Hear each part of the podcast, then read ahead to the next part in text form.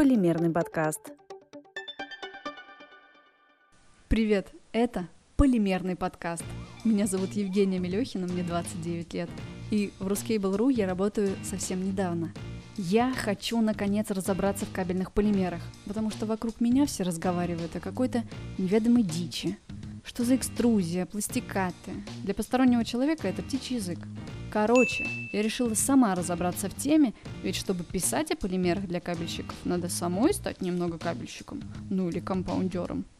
Задача такая – изучить тему настолько глубоко, чтобы легко ориентироваться на рынке и сделать полимерную сферу понятной для кабельщиков. Я сама буду изучать инфу и рассказывать об этом в подкасте. Должно получиться интересно. А еще мы с командой Ruscable будем готовить учебный курс, который сделает из меня достаточно квалифицированного специалиста, чтобы легко работать менеджером по закупкам или продажам кабельных пластикатов. Нехило. Моим финальным боссом станет собеседование в крупную компанию. Я уже перечитала все интервью на портале, пересмотрела видео с конференций, а они по 30 минут каждая. Сказать, что мне что-то понятно? Ничего не сказать. А, еще, мне дали наставника, Ольгу Другову, эксперта по полимерам и коммерческого директора компании Полимер Пласт и Полимер Холдинг. Ей-то я и буду спамить своими дурацкими вопросами. Ольга, простите меня заранее. Я составила план. Начну с истории. Потом разберусь, что вообще такое ПВХ-пластикат, РРП, ТЭП, сшитый или шитый полиэтилен, без галогенка, все эти ваши ЛС, LTX, цифровые компаунды, для чего они вообще нужны, чем отличаются, какой бывает брак в полимерах и в кабеле, как правильно хранить, доставлять, использовать эти пластикаты, что там по ГОСТам, на каком оборудовании, как вообще все это производится, как сэкономить и не напороться на фальсификат, как закупать сырье и как испытывать готовый пластикат в лаборатории. Ну и, наконец, почему кабельные заводы начинают сами производить ПВХ? Короче, я постараюсь ответить на все эти вопросы, а еще разбавить подкаст забавными историями и байками. Хотите узнать, чем все закончится? Тогда погнали вместе со мной.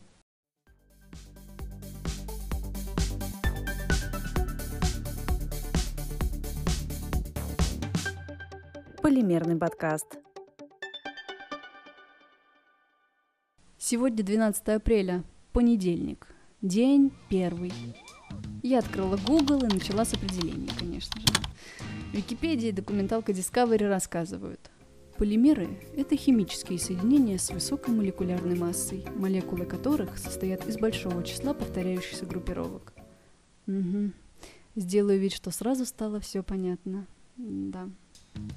Пришлось нарыть учебник химии за 10 класс. И вот тогда стало что-то проясняться. Если вы кабельщик, забудьте слово полимеры. Мы будем говорить о компаундах. Постараюсь объяснить своими словами и попроще. Компаунды не так страшно. Давайте я приведу кухонный вот пример. Берем муку, яйца и сахар. Смешиваем это все, запихиваем в форму и ставим в горячую духовку.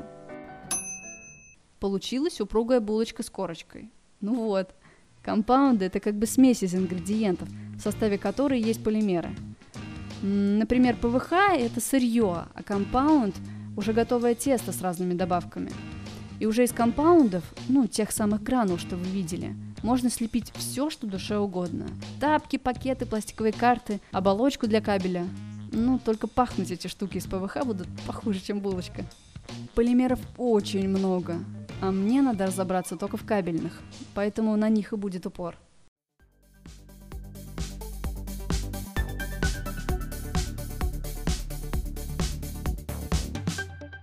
Полимерный подкаст. 13 апреля, вторник, день второй.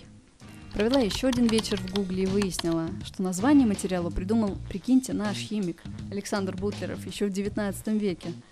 Аж гордость взяла.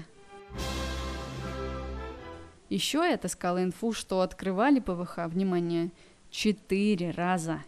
И трижды его благополучно забывали. Ну, совсем офигели там. Первым был француз с красивым именем – Анри Реньо. Он в 1832 году, как обычно, химичил со своими штуками на основе винилхлорида. А тут самое сложное – это газ. Короче, он там что-то намешал, оставил на подоконнике и забыл. Ну, почему бы и нет? Подумаешь, у тебя там какая-то химоза на окне стоит неделю. Когда он вспомнил о пробирке, там образовался странный осадок – порошок белого цвета. Анри провел кучу опытов, но новый материал ни с чем не взаимодействовал. Химик разочаровался и в итоге вообще забил. Это и был первый раз, когда получился ПВХ, но оказался никому не нужен. Вторым, у кого внезапно получился ПВХ, был бородатый немец. Ойген Бауман. Не тот Бауман, о котором вы могли подумать. На дворе 1872 год.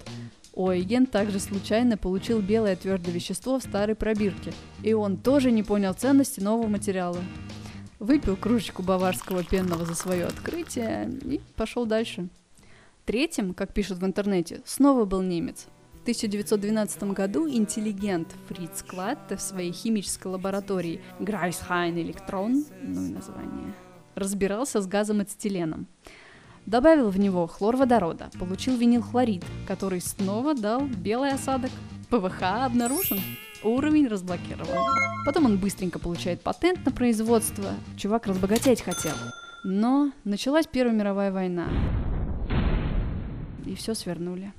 Немцам тогда было не до пластмасс. А, еще один прикольный факт вычитал.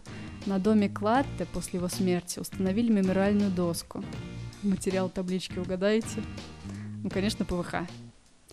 Четвертый герой истории уже американец. Уалда Семан. Этот изобретатель в очках познакомился с ПВХ в 1926 году. Уалда оказался самым предприимчивым. Сразу патентует новинку и начинает мега успешный бизнес. Занавески для душа. Вот эта идея на миллион. Немцы подсуетились, и в 1935 году на фабрике в городе Биттерфильд тоже начали основательно работать с ПВХ. Они заменили им каучук, которым до этого изолировали электрические кабели. Нехилая такая история открытия получилась, да? Веселенькая. Благодаря французу, двум немцам и американцу, как в анекдоте, мы сегодня столько всего имеем.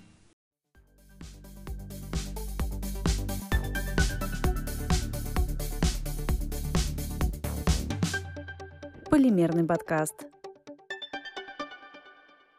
14 апреля, среда. День третий. Теперь-то я знаю, как ПВХ из непонятного осадка в пробирке добрался до кабеля. Вы теперь тоже. Я не понимаю, что пока делать с этими знаниями, насколько они меня к цели приближают. Но, когда я рассказала это все ребятам из Рускабеля, они тоже не знали. Значит, я немного больше их понимаю и не так безнадежно. Осталось записать, смонтировать подкаст, но это уже к полимерам отношения не имеет. Завтра этим займусь. Если вам понравился подкаст и вы хотите проверить свои знания, внизу в описании есть ссылка. Там тест по эпизоду подкаста. Ну а мы с вами услышимся в новом выпуске моего полимерного подкаста. Всем пока! А, блин, совсем забыла. Дописываю сейчас на диктофон. Короче, я записала подкаст, сейчас его вот выгружаю. Он будет в Apple подкастах, Spotify, Google подкастах, Яндекс Музыки и... А, ВКонтакте. Подписывайтесь, пишите комментарии, ставьте оценочки и не забудьте про тест в описании. Я проверю. Так, я все. Бай-бай, касатики.